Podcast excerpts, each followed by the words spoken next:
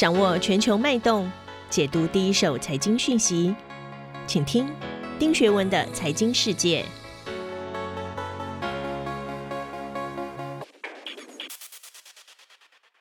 大家好，我是丁学文，又到了每周一次和大家一起 review 过去一周重大的全球财经新闻。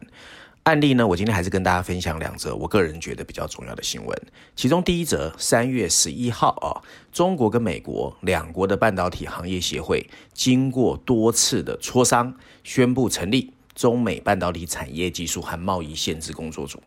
希望呢，中美两国开始交流有关出口管制、供应链安全、加密这一些的技术，还有贸易限制这方面的政策。那全球半导体的局势是不是又有变化？对台湾护国神山群的影响又是什么？我们待会可以看看。第二则新闻呢，是三月十二号，布兰特原油的价格虽然稍微下跌，但仍然徘徊在每桶七十美元附近。由于乐观情绪的这个增加，还有美国原油期货持续上涨的趋势，这里面除了美国总统拜登的一点九兆美元的纾困方案过关，石油输出国家 OPEC 上修了原油的需求预期，更因为汽油库存的骤降推高了油价。我们应该怎么解读？那还有应该用什么样的角度去分析啊？我们先看第一则新闻。首先，我要引述的是 Reuters 路透社啊，它的标题下的是中国半导体行业协会跟美国同业建立的工作小组。另外，第二个呢是南华早报，南华早报的标题写的是分析师认为中美半导体工作小组不大可能在短期内缓解贸易紧张的局势，但可以被视为一个良好的开端。第三个是《华尔街日报》，它的标题写的是美中高级官员会在下周在阿拉斯加举行会议，讨论一系列的问题。我想呢，其实全世界都在注意中美之间的每个动作。我们来看看要怎么解读哦。事实上，三月十一号哦，这一次大家注意到没有？不是由国家的政府机构，而是由半导体的行业哦宣布，中美两国要重新开始成立工作小组，而且它会是一个及时沟通的资讯共用机制。每年呢有两次会议，而且主要现在是在线上，但是以后如果疫情缓解的话，有可能面对面。然后他们会根据磋商的结果，各派十家半导体会员参加工作组的进行对话，所以这是一个企业为主的一个对话。事实上啊，最近全球半导体市场的重磅消息是不断的。首先，我们还有听到中芯国际呢，可能已经获得美国相对成熟制程设备的输出许可。另外呢，我们也看到他签下了 ASML 十二亿美元的设备采购合约。那在三月三号，大陆的国开行甚至公布，国家的半导体基金第二期募集了两千亿元人民币，准备开始投资。看来呢，中国跟美国都有志一同，想摆脱对台湾晶圆代工的依赖。除了拜登要求一百天内完成半导体四大产品的供应链 review 之外，三月一号，美国人工智慧国家安全委员会哦 NSCAI 建议政府不要过度依赖台湾晶圆代工，公开的哦，那避免美国失去有关商业跟军事的半导体优势。也在同一天，三月一号，大陆的工信部发言人田玉龙在国务院的新闻发布会上也说，政府会在国家层面全力支持半导体，给半导体获利年度开始减免企业所得税。看来呢，中美两国有志一同。我个人啊，我很爱台湾的，我希望台湾的护国神山群长长远远，能够帮台湾建立良好的竞争优势。不过，商场如战场，当我们自鸣得益于全球对台湾半导体的追捧之际，后续会被捧杀，其实没有人知道。美国半导体行业协会的数据显示，哦，二零二零年全球半导体的总销售金额是四千三百九十亿美元。其中，美国企业销售占比百分之四十七点三八，而在记忆体 IC 方面，韩国占了六成，可是晶圆代工，台湾占了百分之六十五点二，三星是十六点四啊。那半导体的寡断情况哦，就是少数的这个巨头在这个前面是非常明显的。不过，大陆是全球最大半导体的采购国，金额占了百分之三十四点五六，其中六成是为了美国企业在大陆代工的电子终端产品的出口。美国虽然掌控全球半导体的元件，还有终端电子的销售话语权哦，不过确实哦，在半导体的制造上面是被台湾掐着脖子的。所以呢，中美之间随着川普下台之后，拜登会不会反而开始有一些半导体的产业民族主义出来？我们要观察。不过确实情况已经变化。继去年十一月高通证实商务部已放行华为可以采购四 G 的数据晶片之后，中芯国际半导体也开始获得所谓比较成熟的一些呃制成的采购合约。那看来哦，美国不会再限制大陆半导体所有的方方面面，除了保护美国及盟邦的技术领先优势之外哦，美国也不希望过度依赖台湾哦。那让美国再次伟大，强化美国的制造，是拜登跟川普其实是一样的。可是更明确指出半导体必须回到美国的必要性跟迫切性，却是拜登比川普讲的还白哦。所以美国的经济评论者有一个叫做 Craig Edison，曾经以 Silicon Shield。就是细盾哦，形容台湾半导体产业的实力跟重要性，认为这个产业会是美国没有办法坐视中国夺下台湾，甚至将协助台湾抵御大陆的主要原因。但是英国经济学人也说了，从台积电可以看到台湾在美中冲突中的两难。譬如说，台积电被川普要求去美国，台积电也会怕失去中国的订单或被中国制裁。可是台湾更不可能拒绝美国，所以这真的来说哈是两难的。我相信未来的军备竞赛不再只是坦克或者是飞机的所谓军备竞赛，而是围观的纳米竞赛。台湾的护国神山群很难再继续长久以来习惯的左右逢源，而是必须在地缘政治夹击下进行另外一种权衡取舍的新战略。这需要台湾半导体产业携手并肩，形成自己的不可或缺，更需要政府适时的政策支持。而现在这个既有近忧，我们有时候缺水缺电，又有远虑。地缘政治的夹击的关键时刻，我们确实必须抛开得意忘形，好好静下心想一想，未来十年台湾的护国神山群怎么好好做好保育。第二则新闻有关石油的哦。首先，我要引述《伦敦金融时报》，它的标题写的是“石油产业的复苏使生产商相信繁荣又要来了”。《华尔街日报》的标题写的则是“财政刺激疫苗的推出使 OPEC 的石油需求看起来很光明”。那 CNBC 的标题写的则是“尽管需求的前景改善，但油价还是连续三个星期上涨后稍微回调了”。哦，我们来看看怎么解读哦。事实上，二零二一年开年以来，包括严寒的气候、疫情缓解激励的消费的动能、原油库存大幅的回落，这些因素，原油价格表现真的很亮眼。布兰特原油和纽约轻油哦，价格分别上涨了百分之二十二点二和百分之二十三点五。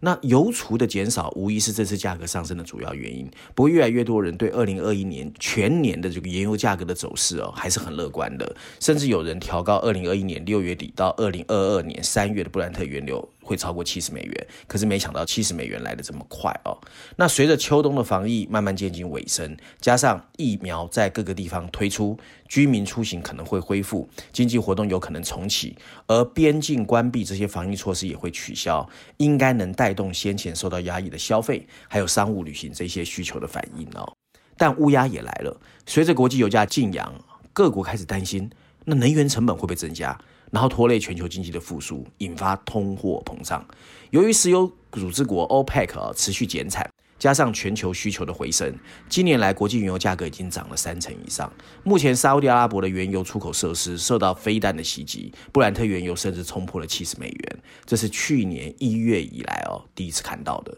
虽然这一周哦国际油价有比较小的回复哦。但油价上涨对通货膨胀和全球复苏还有多大的冲击？我们要看后面怎么变哦。那第一个关键当就是，呃，是油价上涨的原因，而非价格本身。油价上涨的噪音就是需求强劲，但是通常表示经济成长热络且强劲。但如果是因为产油国控制它的产量，也有可能压抑经济的复苏。摩根斯丹利的经济学者就估算了，必须升破八十五美元，才有对全球造成负担。这是还好，不过距离也不远了。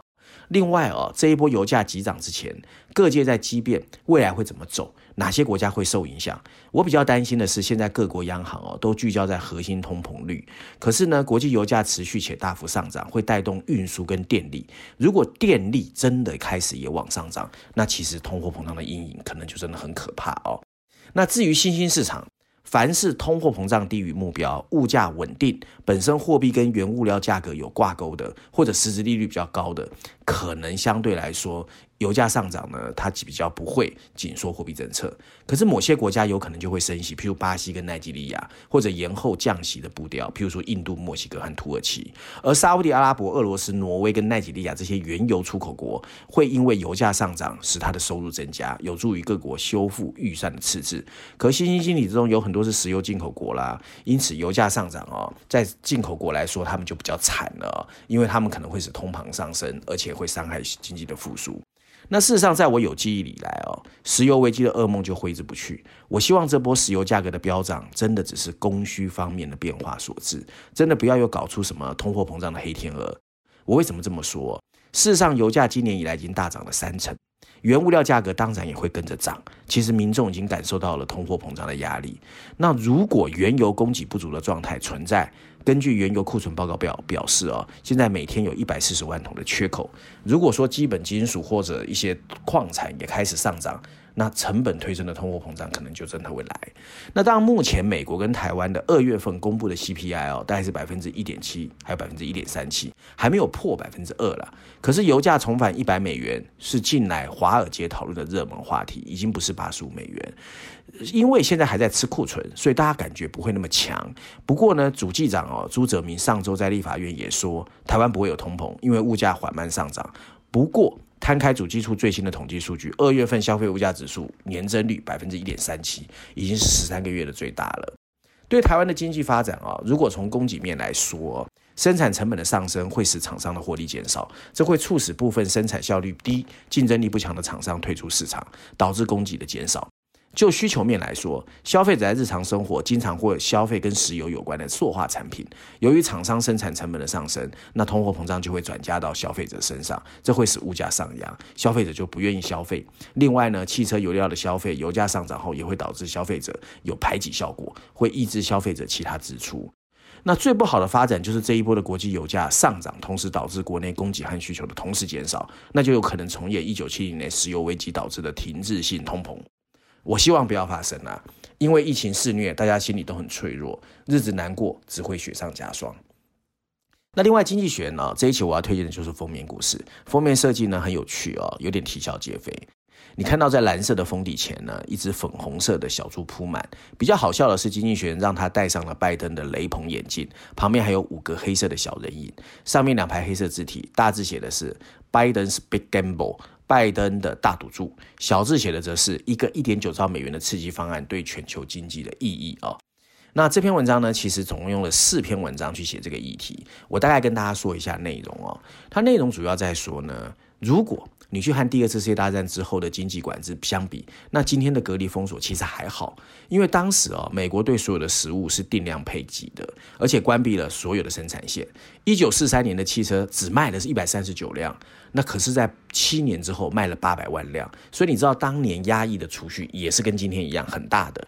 如今呢，我们看到各国政府慢慢在放松封锁跟隔离，所以大家都在想。到底经济复苏会不会一下子因为钱那么多来了？那富裕世界会不会重演战后复苏的剧本？而纾困沉淀的大量储蓄，真的会带给我们一个美丽的新未来吗？那在二零零七年到二零零九年金融危机发生后的十年，美国的经济政策制定者一直被批评太谨慎。今天我们看到他放手一搏，拜登的一点九兆美元会自让自去年十二月份以来的纾困支出达到了三兆美元，也就 GDP 的百分之十四。这会让疫情爆发以来的纾困一举冲破了六兆美元。按照目前美国联总会 FED 和财政部的规划，他们今年还会向银行体系注入二点五兆美元的资金，然后利率会保持在零。拜登的刺激措施真的是一个大赌局，如果能够获得回报 （pay off），美国会避免走入日本和欧洲的通货紧缩。那但是如果其他的央行也开始 follow，那全球大规模的财政刺激会变成正常的。那这样子的话，最大风险就是美国会不会留下一个不断增加的债务，一个通货膨胀的问题和中央银行的一个信誉。不管怎么样啊，全球确实往纾困丢了数兆美元。我们没有办法质疑美国大量纾困的对或错，但市场无法预测美国这次实验的最终结果。拜登的刺激措施确实是一次前所未有的大赌局，水涨当然会船高，无止境的印钞也可以让我们很爽，但理智告诉我，水可载舟，亦可覆舟，我们真的不可小觑。光靠资金溢注造成的繁荣假象，到底可不可以持续？我想时间很快会告诉我们答案。以上就是我今天要跟大家分享的内容，希望大家喜欢。我们下周见。